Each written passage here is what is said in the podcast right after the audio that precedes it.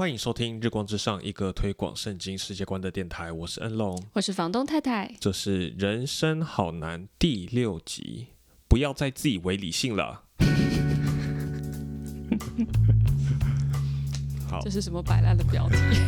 对不起，我们又标题杀人了。但是啊、本来这一集标题想要叫做“做你情绪的好朋友”，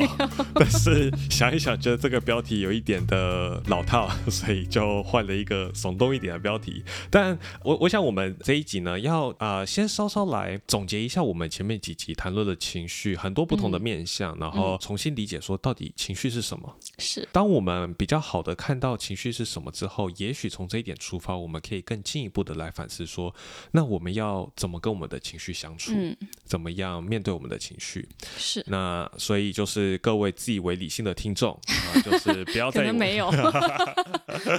好，所以我我想我们前面几集呃特别谈论了关于在圣经中呈现关于情绪几个不同的角度，嗯，但我想回到最根本的，就是。是当我们想到情绪的时候，我们首先要想，它是我们人作为神的形象的一个很重要的一个面向。嗯，那这意味着两点，首先第一个就是神的形象是一个很奥秘性的、很丰富的一个一个概念。是，就是圣经其实没有很明确的定义什么叫神的形象，嗯，他没有说神的形象就是这个这个这个，没有，他只是说人有神的形象，然后带着神的形象的人在这个世上，他们经历了哪些事，做哪些事情，有什么后果等等。嗯，这这是这是圣经描述的方法。也可以说就是说他对神有一些特质的描述，嗯然后其中当然有一些是呃并不反映在人身上的，嗯啊、是神独有的，但是也有一些东西是反映到神的身上，我们可以看到哦，人跟神之间好像有一些相似的地方。嗯哼，对，所以这是一个相当奥秘的，就是说你、嗯你很难用定义或者精准的方式把它说清楚或者说完整。那所以我想，我们同样在理解情绪的时候，也要有同样的感觉，嗯就是它不是一个我们可以很精准去定义的东西，是因为它本来就在我们被上帝创造的奥秘性的存在一部分。嗯但这个又可以延伸到第二点，就是刚才房东太太有提到的，当我们在圣经当中看到圣经描述上帝是谁的时候，嗯，会用很多用好像拟人化的方式表达。那是因为我们是按着神的形象造的，是，所以我们可以透过认识我们自己来认识上帝。嗯那这件事情在情绪上就特别重要，就是圣经我们之前有提到过，圣经用很多情绪的方式来描描述上帝对一些事情的一些作为或反应。嗯，虽然说上帝不像我们一样会有短暂的怒气或者一些就是被被情绪冲昏头这样的状况，但是实际上圣经还是让我们透过情绪来理解上帝是怎么样的一位上帝。是，就我不知道，突然想到以前学社科社会科学的时候，就会想到说，可能我们没有一个操作性定义，但我们有一个描述性定义 在这里。可能是吧，可能是吧。但是呃，我我我觉得很重要的就是从这个角度来说，情绪是一个我们与上帝建立关系的一个管道，嗯，然后情绪也是一个我们与彼此建立关系的管道。对，就是它是一个形象的反应，然嗯后它又成为了一个彼此相交的管道。嗯哼，从这一点来说，我们更深的来讨论，那到底圣经在描述情绪的时候，呃我们啊、呃前几集讲到很多情绪的复杂性啊，情绪的嗯多面向等等，但是呃，圣经在提到情绪的时候，很多时候它不是要讲那个情绪本身，它是要嗯透过这个情绪去反映这个情绪背后的那个心或者那个嗯生命状态。是，那我我觉得有一个很很有趣的，譬如说我们之前、呃很久以前，应该是《圣经人物内心小剧场》的第一还第二集，讲到那个约拿的故事。嗯，逃跑的先知约拿，在那边我们有提到说，约拿逃跑，然后到船上，然后船遇到了大风大浪，嗯然后大家那个水手们、船员们就非常的恐惧。然后他们就在呼求他们的神，是，然后我们那时候就有提到说，作者其实是是透过一个反讽的方式说，就连这些异教的水手都在呼求上帝，约拿却在船底睡觉。嗯所以，我们看到这些水手，我们现在特别着重这些水水手，他们有一个恐惧的心情。因为大风大浪，他们很嗯担心自己丧命，他们有有惧怕，然后他们做出一个反应是是求神问卜，就是拜他们的神。那我们当然可以很直接的说，哦，他们拜他们异教的神明，这拜偶像是错的。嗯，可是这并不意味着他们那个恐惧这件事情是错的，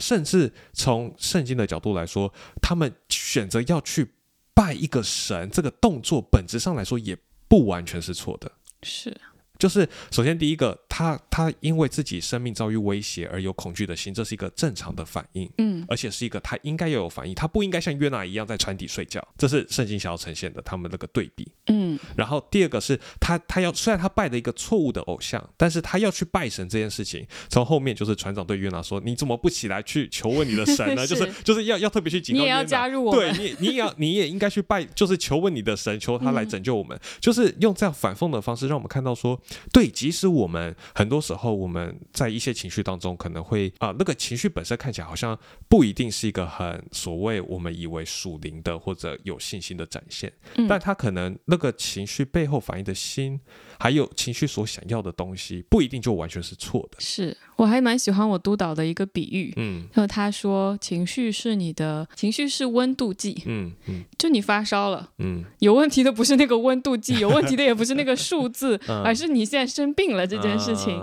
你需要找的是，你需要找的是你哪里生病了，嗯你哪里呃，你你要你要怎么样吃药，你是什么病，嗯你要怎么吃药，而不是说啊、我我去我去把那个温度计的数字 调低低一点，或者说我把我那个身上的那个表面的温度用一些冰块什么的敷下去，我就好了。嗯，对，我觉得也再次提醒我们，就是说要更多看到那个情绪背后反映的那个生命状态。是，就是有的时候我们会太容易说，哦，有什么样的情绪就代表你啊、譬如说不够信号上帝。嗯，比如说有一个人他很忧心，有有挂虑。是你就说啊，你就交给上帝啊。保罗不是说，就是当一无挂虑，只要凡世界的祷告、祈求和感谢，将你所有的告诉神。呃保罗都说不要一无呃，保罗都说了，你不要有挂虑，所以挂虑就是不好的这样。但是是如果你多读一点保罗，你可以看到他在这个哥林多后书十一章说：“ 我天天为教会的事挂心。”嗯，那个挂心在原文跟菲利比书第四章讲的应当一无挂虑的挂虑是一样的字。是所以保罗一边说：“哎，你们要一无挂虑”，然后一边说：“ 哦，我心里天天就是好多挂虑多挂虑。”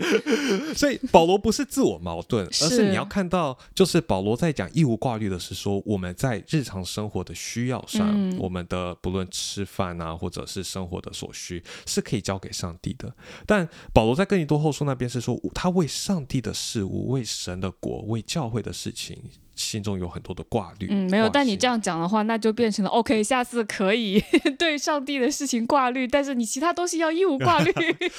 你有挂虑还是错的。我我我我觉得就是我我们要看到的是说，重点嗯不是挂虑还是不挂虑，重点是你为什么挂虑，是，然后你挂虑那个背后你反映的是什么。保罗在他为教会的事情挂虑背后，反映的是他对上帝很深的一个信号，嗯，他对上帝很深的一个敬畏跟就是传福音的心。那我我我觉得很多时候我们在日常的小事当中，就算是生活的吃饭睡觉，有的时候那个挂虑也不全然就是出出于一种没有信心的展现。嗯它也可以是我很有信心，但是我我因着上帝托付我的职责，我挂虑我的家人，这也是一个我们应该要有挂虑的事情。就是有的时候我们不一定那么明显的看到说，哦，你的挂虑或者你的嗯其他的情感当中，好像有那么直接的，好像符合上帝心意的东西，嗯不不会像哎突然说哦，我起码担心家人，那里面有爱，或者说我我怎么怎么样，就是这些东西都很都很细节了，有的时候、嗯或者说是隐晦的，对，嗯，然后这些东西也是可以放到你跟神的，就是你跟神的关系当中。有的时候你也不一定自己真的知道，呃，那个背后到底是什么。有的时候我们也会觉得，甚至我们可能会有的时候觉得，有有些人觉得自己在为义发怒的时候，嗯那他也不一定是在为义发怒。嗯对，就就可能我们想要在这块讲强调的事情是，我们很多时候都很难从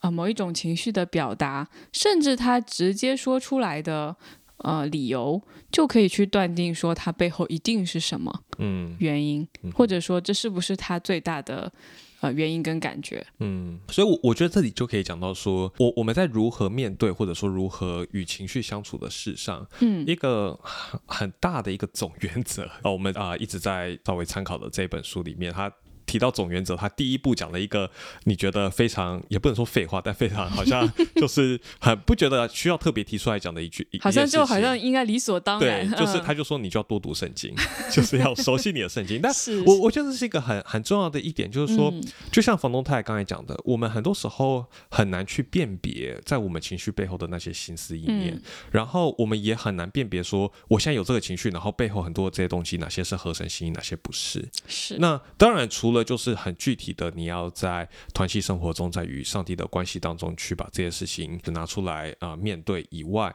我觉得很重要就是你要熟悉圣经的内容，你才知道什么是上帝的准则，什么不是。嗯就我我自己有一个蛮深刻的一个体会，就是说，好上上一次提到我以前特别喜欢诗篇四十二篇嘛，这一次讲另外一篇诗篇，也是我以前特别喜欢的是诗篇十六篇。嗯那诗篇十六篇里面，我特别喜欢，是因为它后面就讲到说，在你面前有满足的喜乐，在你右手中有永远的福乐。然后我以前就就特别喜欢这一段经文，就是一直在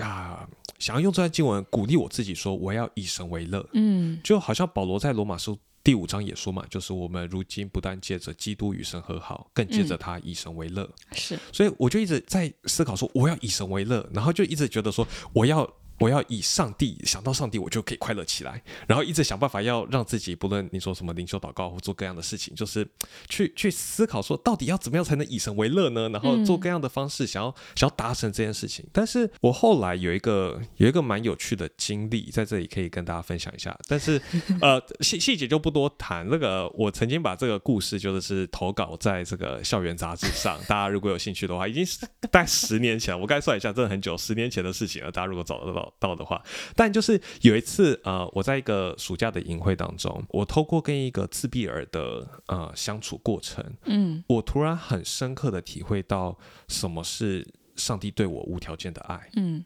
然后当我体会到上帝对我无条件的爱，然后更深的被这个福音真理所所抓住的时候，是。我在回程的路上，当我开始突然想要对上帝做一个祷告的时候，我想到上帝的那一瞬间，我突然就就不自觉的笑了。嗯。就是我不是透过某一种方式去让自己喜乐起来，或不是对自己进行劝导劝出来对，或者说某一嗯。种的情绪管理、情情绪操操作以后变成以神为乐的状态，不是，嗯。而是我心里真真实的被福音得着，然后更深的理解他的恩典多么浩大，然后突然间我就就想到上帝，就突然很快乐。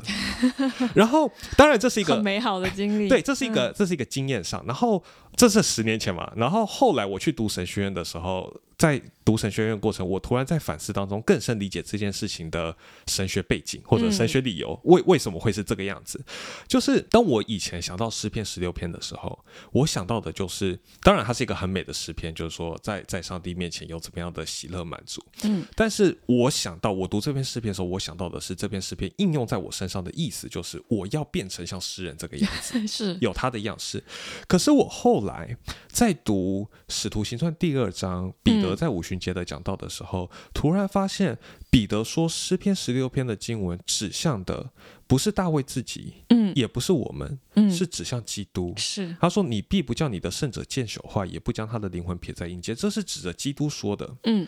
而彼得并不是一个断章取义的说这一节经文适用在基督，上下文不适用。嗯它是很完整的说，整个诗篇的内容是是先指向基督，再应用到我们身上。是那这一段经文指向基督或者成全在基督身上的意思，就是是基督他先到了天上，在父的面前，在他右边得着那满足的喜乐。嗯耶稣先完全的以神为乐，然后我现在，所以保罗在罗马书第五章才能说，我们在基督里与神和好的同时，得着他生命的时候，我们就得着了基督那个以神为乐的生命。嗯所以以神为乐这样的一个状态，不是靠我努力得来的，是基督替我赚来的。所以当我在信心当中去去领受他、经历他恩典的时候，我就经历他以神为乐的生命。嗯，而且是基督现在真真实实拥有的那个对他现在有的生命，不是说我我我想要去汲汲营营的的努力去抓到一个什么样的状态嗯，而且虽然好像不是字面上那个神的右 右手，但是他确实就是神的右手，就是就在神的右嗯边。对，所以我我觉得这整件事情就就让我更加的理解说。呃，我们讲情绪嘛，或者讲我我想要靠着上帝喜乐起来，这件事情不是一个不是那么不是那么简单，不是那么单纯的一个是事，对，我我觉得确实是有的时候，好像我们就很快的会跳到那个圣经当中对我们的要求，嗯然后我们就说我们要用这个经文来劝诫自己啊、达成这个要求。但是其实我们很多时候，那其实我们就只把基督当成了一个模范代表，嗯哼，嗯，他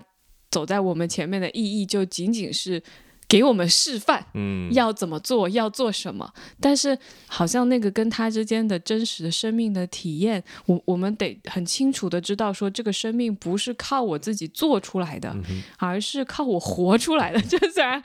好像很很微妙的一个差别，就是但是是很大的差别，嗯是我得先明白他这个真实的生命赐给我的，以至于我不是靠。啊、自我劝诫，嗯哼，嗯自己自我要求，嗯哼，自我激励等等。就像上一集讲到的嘛，就是不要把基督，不要把福音变成一个手段，嗯，变成一个你去对付你情绪的一个一种工具，不是的。基督的福音，上帝自己才是你最终的目标。情绪这个是一个过程，情绪是一个管道。我们刚才前面讲了嘛，就是重新理解情绪是什么。情绪是一个管道，让我们认识上帝、认识自己、认识别人，然后在这当中建立关系。嗯，对，所以呃，我我我想透过这样的方式，稍稍的希望能够有比较清楚的总结，稍微总结一下我们前 对，有听众说我更模糊了。但就模糊是正确的，嗯因为我们前面说了嘛，情绪是一个奥秘性的神的形象的一部分。但是希望透过这个方式，让我们更好的看到说，看待情绪的时候，不是只看到情绪本身，而是从圣经我们可以看到，情绪是一个你生命的一个，我们可以说真情流露，或者说嗯就是它就是从你生命流露出来的一个反应。是，这个情绪就成为一个很好的管道，不论去认识自己，或者认识上帝，或者跟其他人有建立关系，这样。嗯对，那我我想从从重新有这样子的一个对情绪认识之后，我们就可以更具体的来说，那究竟我们应该怎么样这个 做我们情绪的好朋友 啊？就是 就是就就究竟我们要怎么跟我们的情绪相处？是，然后这本书上其实是提到了，呃，你可以进行的一些步骤。他也讲到说，其实你要去面对你的情绪、处理你的情绪的时候，当然有很多很多很多条的路径，嗯，这不是呃唯一一条路径。也许我们可以用一些更具体的事情，然后可以来看说它这几个步骤有可能在某一些地方可能长成什么样，这样子。它大概是包含四个方面，嗯。然后它有一个是说要辨认啊、你的情绪，嗯啊，这个好像听起来很简单，但其实没那么简单，因为如果你记得我们之前有说到情绪的复杂性的话，是，啊所以我可能今天会更着重的，其实在是在嗯讲这个部分，当然会讲到后面啊、带到一点。然后他是说去检视你的情绪，嗯。啊，它发生在什么样的场景当中，它可能里面有一些怎么样的啊、复杂的部分，有什么、呃它有哪些动机还啊？你你嗯你想要什么？你就有点像是去检视情绪背后的那个心到底你的你的。想法，你可能有一些嗯什么样的心理状态等等，然后他会是去评估这些当中啊，可能合神心意的、不合神心意的部分等等，然后最后一个部分就是啊，有一些行动，嗯，对，最后还是有个蛮具体的，就是说，啊、我我现在这样的情绪呢，我实际做什么来面对我现在情绪，或者我下一次有这样情绪的时候，我可以有哪些的啊、不一样的行动反应？嗯，对，那呃，我我我先说我我自己。刚看到，就是第一第一次读到作者这样列出这些呃步骤的时候，嗯我其实下意识的有一点的不是那么喜欢，嗯，为什么？就是我我当然不是觉得他说的是错的，我只是觉得没有这么简单吧。就是或者说，我有一点不喜欢把这件事情公式化，嗯，就变成一个机械化的过程，好像说哦，你每次遇到情绪的时候，你就啊、呃跟随这四个步骤啊、辨认、检视，然后评估，最后行动，你就可以怎么样怎么样，就好像嗯。我、我下意识的，虽然作者不是这个意思，但我下意识的会有这种感觉。是我我其实也会觉得，就我虽然读它的时候我没有这种感觉，可是就今天讲到要分享，嗯嗯、可能关于这个的时候，我也是会觉得，呃，其实有一点 惶恐，嗯就是。就是哎，当如果我们好像把这些东西用名称的方式说出来，嗯然后好像说有这几个可以采取的步骤的时候，我会觉得好像它听起来很很很城市化，很、嗯很机械。然后对我觉得是是会有，我们会就有这样子的可能的误解。嗯，但我觉得它的确是一个很好的，就是当我们重新理解了情绪是什么，啊、嗯没有到完全理解啊，但就是 大概有一些概念，知道说这圣经中对情绪的这些描述之后，它是一个很呃很好的一种应用的方式。是，就从我们在看待说圣经中讲到，不论情绪的复杂性，然后情绪背后反映的生命状态，那既然是这样，那我们在面对情绪的时候，第一步当然就是去辨认这个复杂的情绪嗯，长什么样子。是，然后第二步当然就是从复杂情绪背后怎么看到你的心，这些都是其实是基于我们对情绪从圣经而来而来的理解所做出的一个应用。对，这些好好好抽象。哦我们不如下面就来进入一个例子好了。好好好，比如说有一天在一个祷告会当中，呃，然后有一个姐妹正在分享自己最近啊、比较难过的事情，嗯然后她很需要被带到帮助的事情，然后结束的时候，另外一个姐妹就跳出来说：“你就是这样子的人，哦，就是你看你就是这么软弱。”你怎么可以这么软弱？嗯。你就是因为你都没有做好，就可能这个姐妹是一个组长好了，嗯。啊、就是这个分享软弱的姐妹是这个组的组长，嗯。然后另外一个姐妹跳出来说：“你看你就是这样软弱，嗯、你如果信主的话，你你如果真的相信耶稣基督的能力，你怎么可以这样软弱嘞？哦，你看你这里这里这里就是没有做好，我们小组都是因为你这里这里这里没有做好，你看你你今天分享还还把这件事情这样说出来，哦，OK，OK，啊、我们在这个场景当中，于是这个组长 这个姐妹就很受伤，可能对，然后她就跑来跟你交通对，嗯倾诉倾诉这件事情。然后她她在说话的过程当中，她就觉得啊，为什么她那么律法主义？嗯嗯啊、我我们我们不就是应该有真实的交通？我们就是要可以分享我们的啊、脆弱的部分。啊然后她在跟你倾诉到一半，呃，就她她跟你讲完这个，她哎，她感觉有一点生气，然后她就马上说。哎，但但我想到保罗说，你们看怎么看我都不重要，我怎么看自己也不重要，所以所以不嗯、不用生气，不用生气，神怎么看我 才比较重重要。要对对对嗯对，那你你接下来可能会 怎么样来帮助他，或者你的这个交通会是怎么样进行？哼，我我我大概知道我应该要去的地方是哪里，但是我先讲，按照嗯我自然人的反应，好，我可能就会觉得，哦，他已经有有处理了，他放在上帝里面了，嗯，好，那可以过去了。他他已经有一个非常正向哦，的，对对，他有个神学正确的一个答案了，嗯所以就 OK，那稍微安慰他个两句，可能就可以过去了吧。嗯嗯这这是按照我我自然人的一个反应，但我在想，也许我们重新思考这个情绪的议题之后，呃，我我现在可能有的答案也不一定是最好的是做好做是法，但是我可能会更多去看重说。我们先不要那么快的跳到，嗯呃，别人怎么看我，我怎么看自己这些事情。嗯我们现在回到你原本那个受伤的感觉当中，嗯在他跳出来指责你，然后就是说你做小组长各种不是的，你的那个过程当中，你感觉到受伤。这个受伤是是为什么？嗯，是这个受伤是因为你觉得你被贬低吗？是因为你觉得你不被认可吗？嗯还是其实这个受伤是因为呃，你你看到这个姐妹。呃，这个对对方指责你的这个姐妹没有没有在福音当中跟你交通，嗯你觉得你们应该要是一起领受福音、同奔天路的姐妹，但是你们却好像错过了这样团契的机会，所以你受伤。嗯，嗯，你给了他很多选择，这样子，对，呃，就就是说嗯。尝试去理解说，我我们先不要跳那么快去找一个神学答案来否定我现在情绪，或者呃解决我现在情绪，而是重新回到那个你的那个感受当中，然后去去辨认说我这个感受的缘由是什么，这样，嗯，给恩龙鼓个掌，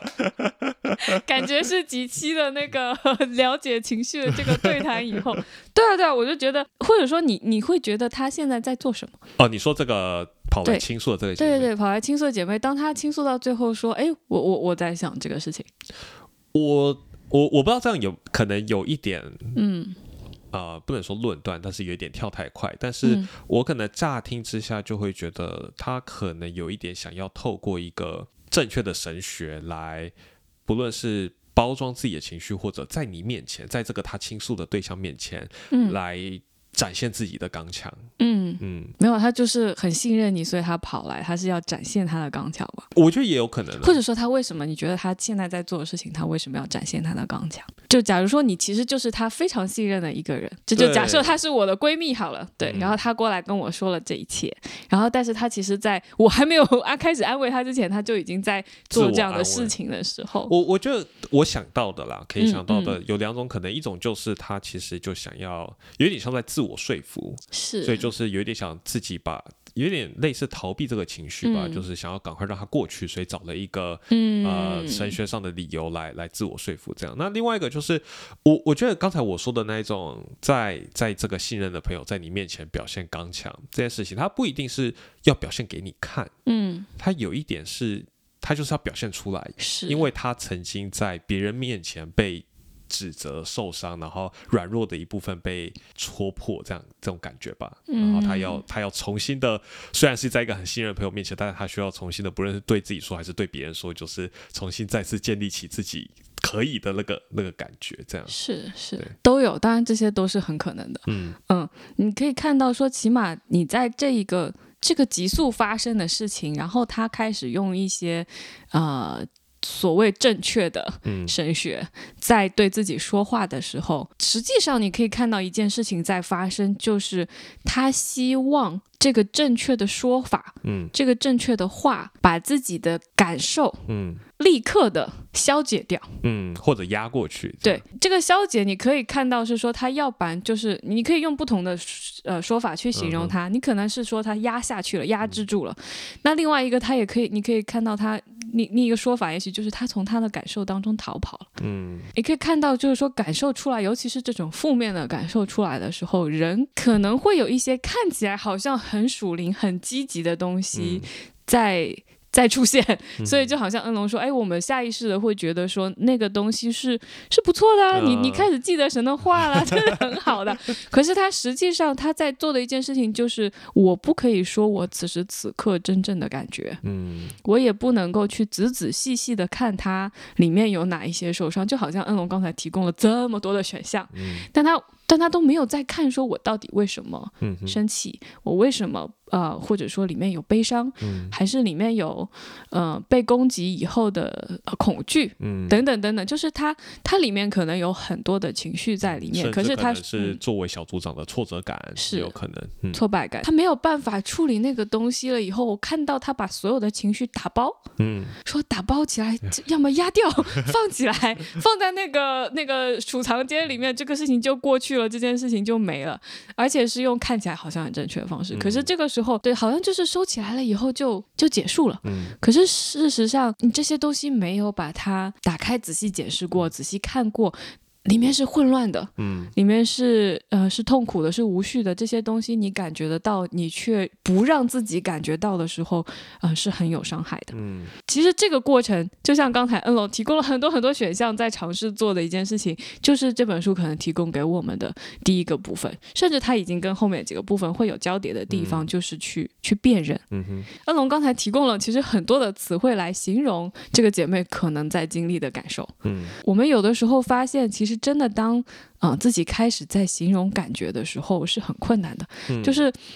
当当我觉得我在学习这个辅导的过程当中，我就会发现，我如果问一个比较大的问题，比如你现在的感受是什么，嗯嗯，对方通常讲着讲着就会啊，我觉得，我想，我 就是他会开始讲他的想法，嗯而非感受。嗯哼但是刚才像恩龙提到的挫败，呃，挫折感，嗯，他的愤怒、悲伤或者痛苦等等等等这些词是更具体的在形容你的感受。嗯就是感受可能跟想法一些事情呃发生的事情相关，但是它其实很多时候不被我们放在一个可能很明显的地方去理解。嗯，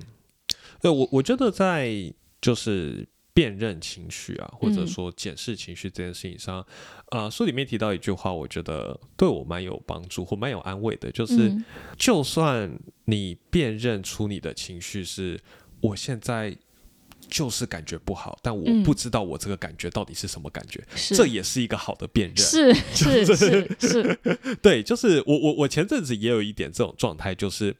我知道我状态不太好，嗯然后我知道我心情可能有点低落，但我嗯不太确定怎么更具体的描述它。是，然后我就是有一点脑袋昏昏沉沉的感觉，这样。嗯然后呃，但是我就看到这本书上讲到说，你可以辨认到自己。处在一个不知道怎么辨认自己情绪状态的那样的情绪的时候，嗯就是一个很好的第一步。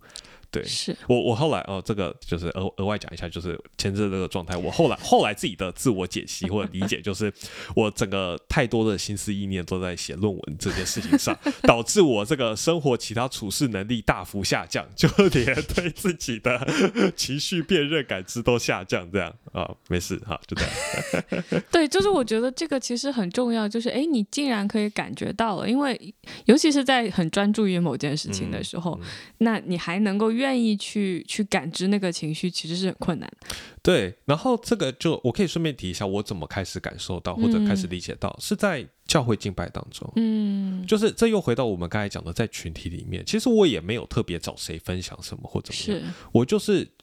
一样礼拜天去教会，然后一起唱诗歌，一起敬拜。但是在那个敬拜当中，当我的焦点、我的注意力从这个世界上的东西，从我自己身上离开，重新看到神，然后听一个也不是在讲情绪的讲道，但是就是好的以福音为中心、基督为中心的讲道。然后呃，回程的路上，开车回家的路上，我就突然意识过来说：“哦，我现在。”啊，情绪没有那么好，或者在一个有点低迷、混乱的状态背后的这些种种，对，所以其实不不去从我们的情绪当中逃走，都是很困难的一件事情。就或者说是从一个哎感知不强烈的过程当中去说，哦，情绪是重要的，我需要去看他一眼，其实都是可能蛮蛮困难的事情。嗯，你可以看到说，刚才我们这种可能是逃避，那也有可能有有些人是就是因为山洪爆发一样。嗯，其实你会看到在那个场景下，他会一下子丢出来很多东西，可是因为那个东西也是混乱无序的。当我们能够去说，哎，你的生气当中或者你的伤心当中有哪一些的原因呢？然后你的有压力里面有哪一些的原因呢？当我们说，哦，原来你对这个也有压力，那个也有压力，你对这个有压力本身可能也成为你的一种压力的时候，能够意识到这件事情本身，辨认出这些东西本身，有的时候对一些人。已经是一个很大的帮助了，因为说实话，不管是战洪爆发也好，或者说是直接的压制情感也好，我们都是很想要从那些感受当中逃走的。嗯嗯，我们都是很不喜欢那些东西，那些东西让我们看起来很不属灵。对，而且就就是感觉不舒服嘛，是自己也不舒服，然后好像给别人看到也也不好。嗯，就是回到刚才那个姐妹的这个这个案例当中的时候，哎，比方说她她在继续跟你倾诉的过程当中啊，她就又。开始会倾诉出一些，哎，啊，我好生气，啊，比如说我好生气，我因为怎么怎么样很生气，啊，不行不行不行，神说我们要赦免对方，啊，打了你一巴掌还要把另外一个脸 凑过去，对，当他反复在这样子说的时候，其实就是反复逃走的时候，我们可可能可以做的就是把这件事情告诉他，嗯，就是你我看到你在反复的要从你的情绪当中逃走。然后坐下来，可能跟他不一定是那么简单的事情的，但然后坐下来跟他，就像刚才恩龙说，我们可以跟他继续探探索一下他的感受是什么。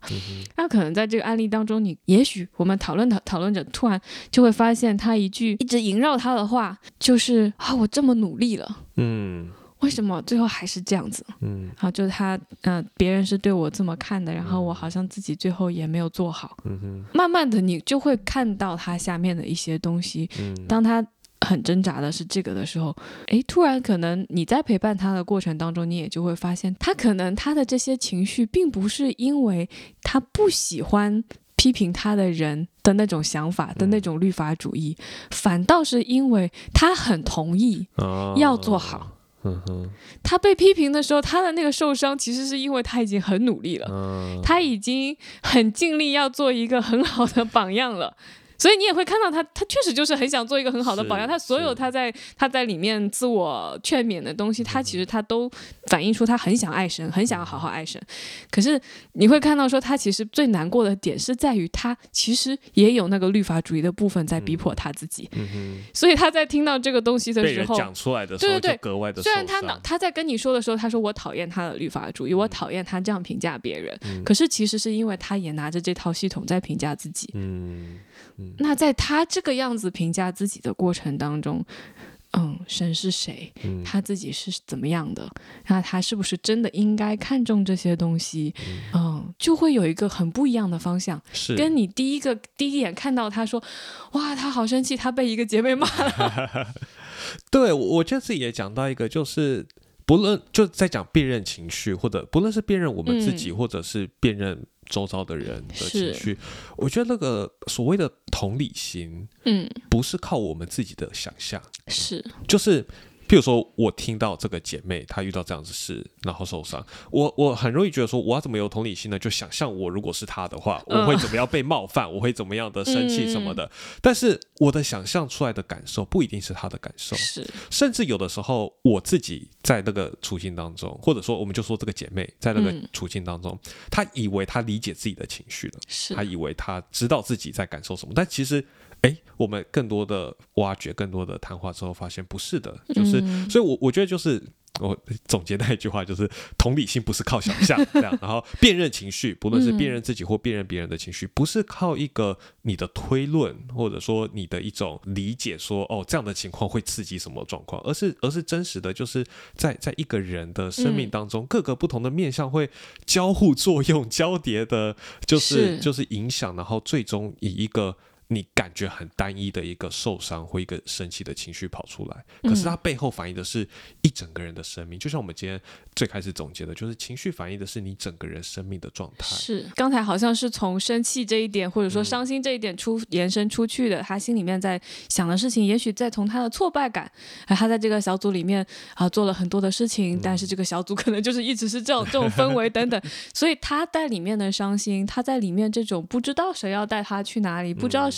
啊委任他这个东西，他好像觉得自己是个是失败的，好像是没有，又觉得自己可能没有忠心，或者又觉得自己啊、神为什么又把我放在这里面？他对神也许有一些生气跟愤怒，等等等等，就是。对，就像恩龙说的，很多时候我们会凭着自己的想象，但是好像真实的世界更像一团迷雾，另外一个人更像一团迷雾，你要好像找到哪里去牵住他的手，然后他要去哪里，你好像在那个过程当中都会很很迷惑，然后你听到一些讲法，甚至是他刚开始跟你讲的一些东西，你也会觉得好像。哎，应该是往这个方向去吧，但是好像走着走着，你会发现不是这个方向啊。对，所以就是，当然我们可以很很简单的就说啊，这再次的体现了情绪的复杂性。嗯可是我觉得可能更多的我们是在讲，在的确情绪是复杂的，我们前几集也花了很多的时间讨论这一点。但是我们现在更多着重是说，在情绪的复杂之上，嗯不是情绪本身是复杂的，嗯而是人心是复杂的，是人的生命状态是复杂的。那这个是我们更加想看重的。而就算人的生命状态是复杂的，就算人的背后有这么多种种不一样的动机、想法、私欲掺杂等等，嗯但我们相信会再回到一件事情，就是呃，我们相信福音的大能，嗯，然后我们相信。基督赐给我们的新生命，就好像我今天前面讲这个我自己在以神为乐这件事情上的经验，就是说，最终我们的情绪成为一个我们姑且说健康的情绪，是。就是就是你不论是快健康的快乐或健康的难过哈，就是、就是都可以是健康的啊，但是是。在就是最终成为一个健康情绪，是因为是因为我们有一个健康的生命，嗯。而这个健康的生命是是基督把他完整的生命赐给我们，是。所以就算背后我们说这一切看到这很多的复杂，但是我们相信基督把他完整的复杂的生命、啊嗯美好完整的生命赐给我们，让我们在他在他里面可以活出那样的生命，所以虽然是复杂的，虽然过程我们需要，不论你说这个辨认的过程，很像一团迷雾一样，需要需要要很长时间的对话、祷告、交通、团契生活，慢慢的可以显现出一些的。不论你说问题也好，或一些症结点，嗯。但是但是我们最后是相信，在这些复杂背后，福音的大能是胜过他的。嗯。对，我觉得其实就是在那个复杂跟迷雾当中，其实就还回到你要多读圣经这件事情，就是 你可能不知道他现在的状况是什么，嗯。但如果你对人有更确切的理解，嗯。你对神有更确切的认识，你就可以知道说没关系，我不我不用知道我们现在在迷宫的哪里，嗯哼，嗯但我知道我们有一个什么样的神，嗯他在前面是怎样带领我们，我们会到那个渐渐到那个 更清晰开阔的地方去。嗯嗯其实就像我们上一集说，就是我们对上帝、对我们自己有什么样的认识，会影响我们怎么看待情绪。是，那同样的，就是我们如果对上帝就积极正向的表述，就是如果我们对上帝、对我们自己有更合神心意、更以福音为中心的认识的时候，那不论我们面对怎么样的情绪，不论我们在怎么样的迷宫迷雾当中，我们嗯都可以有一个更健康的应对，或者更好的跟我们情绪当朋友，这样。嗯，我觉得就是你。嗯，包括去帮助的人也好，帮助的对象也好，我觉得在那个里面是一同受益的，是一同在神的恩典当中的。我觉得我有好几次是被。就是跟我谈话的对象的人，他们的经历的改变，很真实的改变所激励的。就是我可能也在我自己真的很糟糕的状况当中，然后我可能在那个要去见面的之前，我甚至都在想说啊，我真的，我真的不想，不想继续今天的这个谈话。然后我本来生活就很挫败了，然后我在这个谈话当中也很挫败，然后突然就对方有一个，你知道。他是上帝手里的改变，嗯嗯，对，然后哦，就是那那那种改变，那种带来的转变，我就觉得说，我心里面的那个那些很多的石头也会被放下，我心里面很多坚硬的东西也会也会被敲碎，就是。嗯，所以我就在想，说什么叫云彩般的见证？真的 是，就是当福音的大能在你面前活生生的展现的时候。对，其实对，虽然好像在实际上的谈话过程当中，你好像有一个被帮助者或帮助者的一个身份在那里，可是实际上在神的那里，是我们一起都在被帮助，然后我们是一同领受他的恩典。对，然后那那一瞬间，你也会看到说。哦，神原来也很在意我的处境，嗯，我的经历，我的感受，我里面在挣扎的东西，嗯哼，就是真实的经历了那些东西，不是靠自我劝诫、自我劝勉，你会由衷的发出一种哦，神很爱我，嗯，我愿意回去爱神，然后我也更愿意在生命上，嗯，去更真实的经历它，去更多的倾心吐意，去更多的啊。被塑造、被改变，嗯。嗯嗯嗯，对，所以我想，我们今天前面先稍稍总结了一下，究竟情绪。到底是什么东西？然后怎么看待它？最后也没知道。对，最后也没知道。但是希希望让大家稍稍微有一点有一点图画。那我自己的总结就是，情绪其实就是你你生命真实的流露，嗯，那就是一个展现。然后呃，但是我我想我们重新啊建立了这样一个比较原则性或者神学的概念之后，我们具体的探讨了这样呃怎么样跟你的情绪相处，怎么样面对它，然后讲了一些步骤。但是我们更多着重在就是第一步辨认这部分。那我我想这是作为一个开始，嗯，就是我们怎么样再次好好的面对我们情绪，不要每一次遇到情绪就想办法用神学正确的答案逃跑，或者是用什么样的方式把它压制过去，没有，就是我们重新回过头来认真看待它。点题一下的话，就是当你用神学正确的方式逃跑的时候，你不是真正的在理性。对，我们自以为很理性的在处理情绪的时候，嗯，其实其实不一定是真的符合圣经的。是，我们就不要再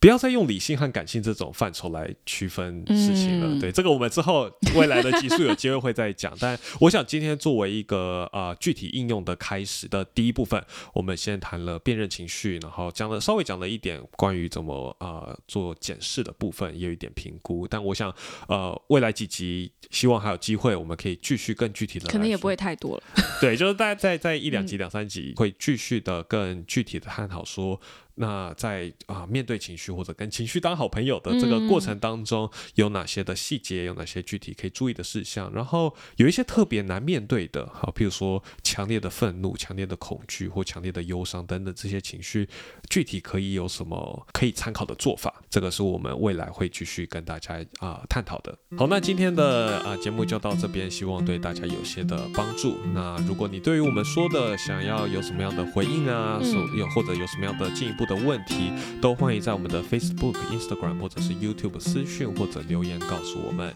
那今天节目就到这边，感谢你的收听，我们下一次再见，拜拜。